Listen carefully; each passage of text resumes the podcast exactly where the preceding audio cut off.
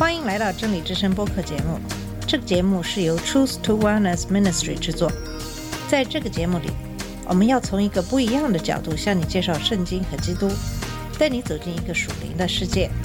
我们的节目在每个星期二、四、六更新，欢迎你的收听和关注。all the colors of the rainbow. 你好，我是马军。在上期的节目里讲的是以色列人违背神的诫命、拜偶像的事。摩西因为愤怒，就把写着诫命的两块石板摔碎了。耶和华要降祸于以色列人，摩西就为以色列人求情，耶和华就后悔了。耶和华让摩西再次上西乃山，让他把准备好的两块石板带上。在三十五章四节到三十八章三十一节讲的都是献账目的材料。在三十五章四节开始讲到，摩西告诉乐意拿礼物献给耶和华的人，可以拿什么来起会幕。他又吩咐心里有智慧的人制造各部分。神有两个建筑物作为敬拜的用途，一个是会幕，另一个是圣殿，两者都要付出代价。神感动他的名供应所需的。我们奉献和侍奉神，应当甘心乐意，而不要出于虚荣炫耀之心，想得人称赞；更不要出于勉强，也不要发怨言。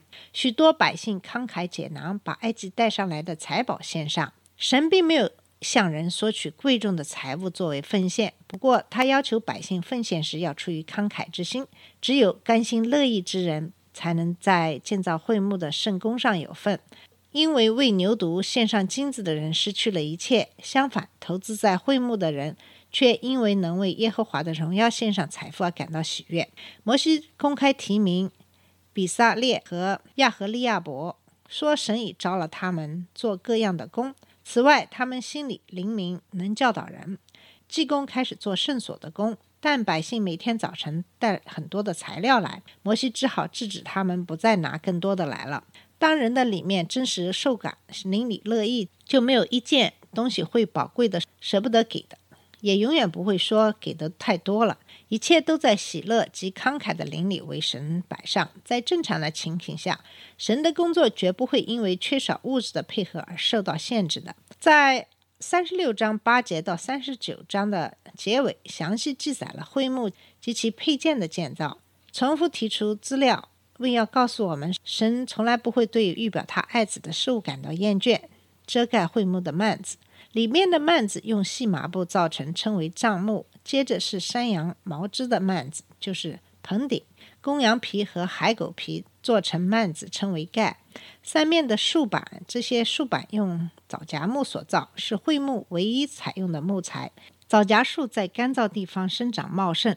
非常美丽，木材坚硬而不易朽坏。同样，主耶稣是出于平地的根，内里美丽，是永恒的那位。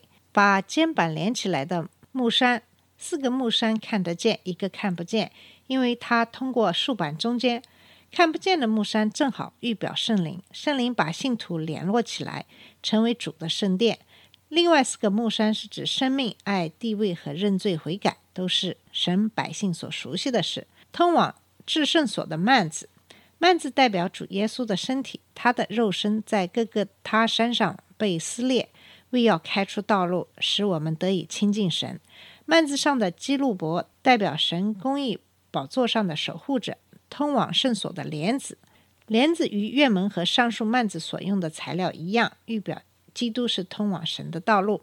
以色列人一进入会幕的院子，首先见到的就是燔祭坛。祭司按常规为他们在这里献祭，这祭坛明显的放在这里，提醒他们只有急着献祭才能来到神面前。这也是使他们的罪得赦、过犯得以除去的唯一方法。希伯来书中说，耶稣基督是最后的献祭，为人一次到永远赎了罪，之后就不用再为罪献祭了。约柜是枣夹木做的箱子，里外包上金金。这是指主的人性和神性，里面有法版，装有玛纳的金冠、亚伦的杖。若应用在基督身上，这些东西便是预表他自己。正如《诗经》里所说：“你的律法在我心里。”神的粮从天上降下来，是神所拣选的死而复活的大祭司。若应用在以色列人身上，便是一切失败和叛逆的记号。圣座是神的宝座，是他居住地上的地方。金基路伯俯视施恩座，却看不见律法，也看不见玛纳罐和亚伦的杖，二者都与以色列人的叛逆有关。相反，他们看见洒下的血，这血让神用怜悯对待叛逆的罪人。施恩座预表基督，是神设立的挽回祭。施恩座就是约柜的盖子。陈设饼的桌，陈设饼的桌子上有十二块饼，预表以色列人接受基督在神面前的地位。基督就是真正的亚伦，他叫以色列人现在也可到神面前来，并也许说出神供应十二支派的每一个。有人认为金金制的灯台是基督的预表，表示基督是世界的真光；也有人认为它是指圣灵，圣灵的工作就是荣耀基督，因为他把圣所里关于基督的事阐明出来。此外，还有人认为灯台预表基督与信徒相连。中间的干是独一无二的，因为其余六个枝子从两旁插出来，每边三个枝子，这些枝子全都只是用一块金制成的。香坛说出基督成为神永远的香气，也表示主耶稣为我们在天上代求。高油预表圣灵，香说出主永远完美的香气，叫他的父神喜悦。翻祭坛代表十字架，主耶稣便是在那里完完全全的献给神。他若不受死。我们便无法亲近神。洗桌盆说出基督现在的工作，用水借着道洁净他的百姓。祭司进行工作前，必须先洗手洗脚。我们接力侍奉主之前，也必须先洁净自己的所作所为。洗桌盆用妇女捐出的铜镜制成，镜子是妇女最珍视的财产，关系着他们的装饰。他们献上镜子，表示服侍神必须放下自己的荣耀。这也说明了他们有属灵的分辨能力。认识了真实的装饰，乃是在生命中献上真实的敬拜。外院柱子和帘子，围着会幕的外院有白色的细麻围子，五十六根柱子和同座并营的钩子。门上还有刺绣的门帘，白色的细麻布说出公义，阻拦不幸的罪人靠近神，也分开里面的信徒，保护他们。院子唯一的门是用细麻布制成，有蓝色、紫色、朱红色的绣花，这里表示基督。是来到神面前的唯一途径。细麻布表示基督无瑕无癖，蓝色代表他本是在天上的，紫色代表他做王的荣耀，朱红色代表他为罪受苦。在三十八章二十一到二十三节的时，这里再提到了济公的名字。每一次神要做工，都兴起他的名去做。他为会幕招募了比比萨列和亚和利亚伯，并装备他们。为了建圣殿，他们用。西兰供应材料，为了建造教会，他们用拣选的工人彼得和保罗。二十四章到三十一节讲述了建造会幕用的材料，小心排列好，它们的价值相当于今天数百万的币值。我们也可以把自己的财产奉献在主的事工上，向神说：“拿去我的金银，我绝不留下一分一毫。”以上是三十八章的内容。从三十九章开始，讲述的是准备祭祀的圣衣。我们来看看祭祀的圣衣，颇为令人瞩目。一开始便重复提及四个颜色，有有认为这些颜色代表基督各种荣耀，像四福音彰显基督的荣耀。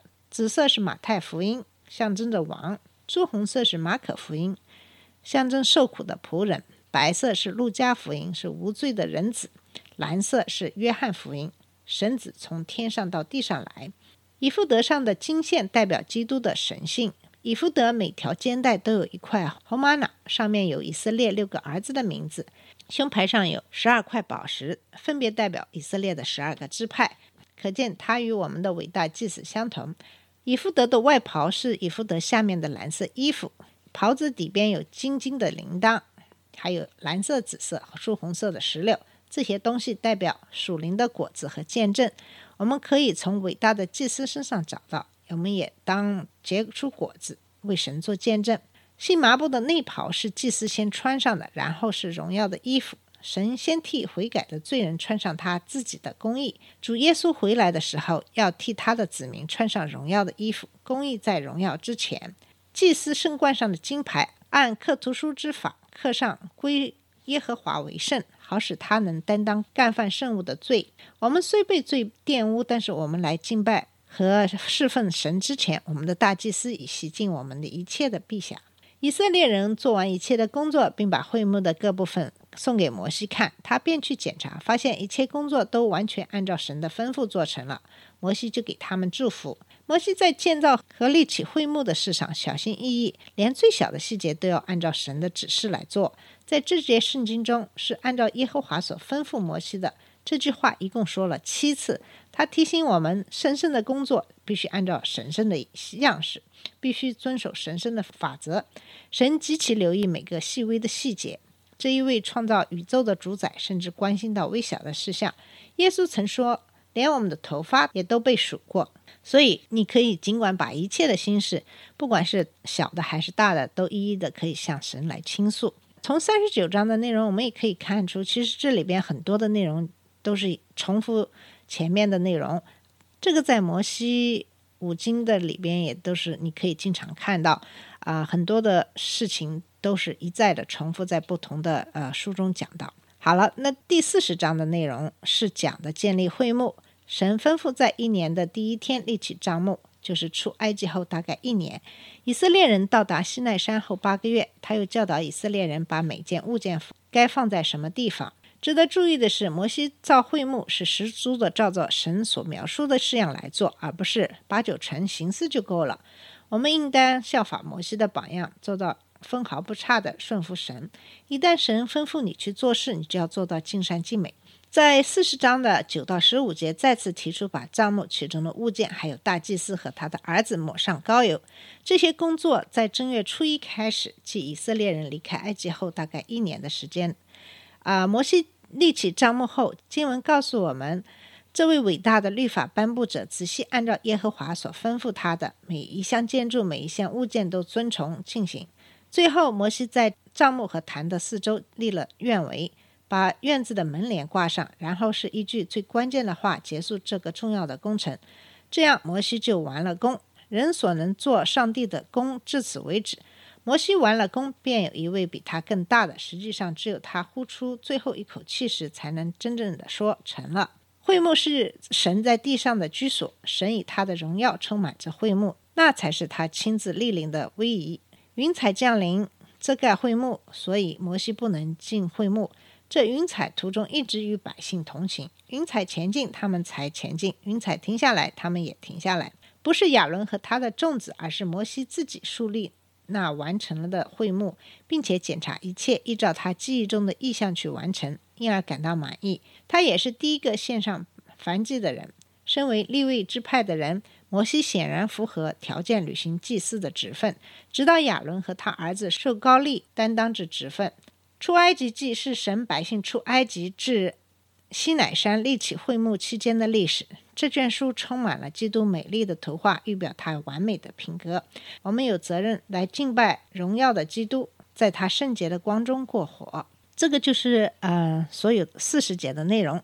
好了，我们今天的节目就到这里。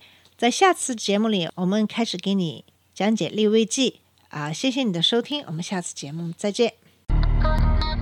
这里是真理之声播客节目。真理之声是 Truth to Wellness Ministry 旗下的一个节目，由 Truth to Wellness Ministry 制作和播出。如果你有什么想跟我们分享，请给我们发电子邮件，我们的邮箱地址是 truth to wellness at gmail dot com。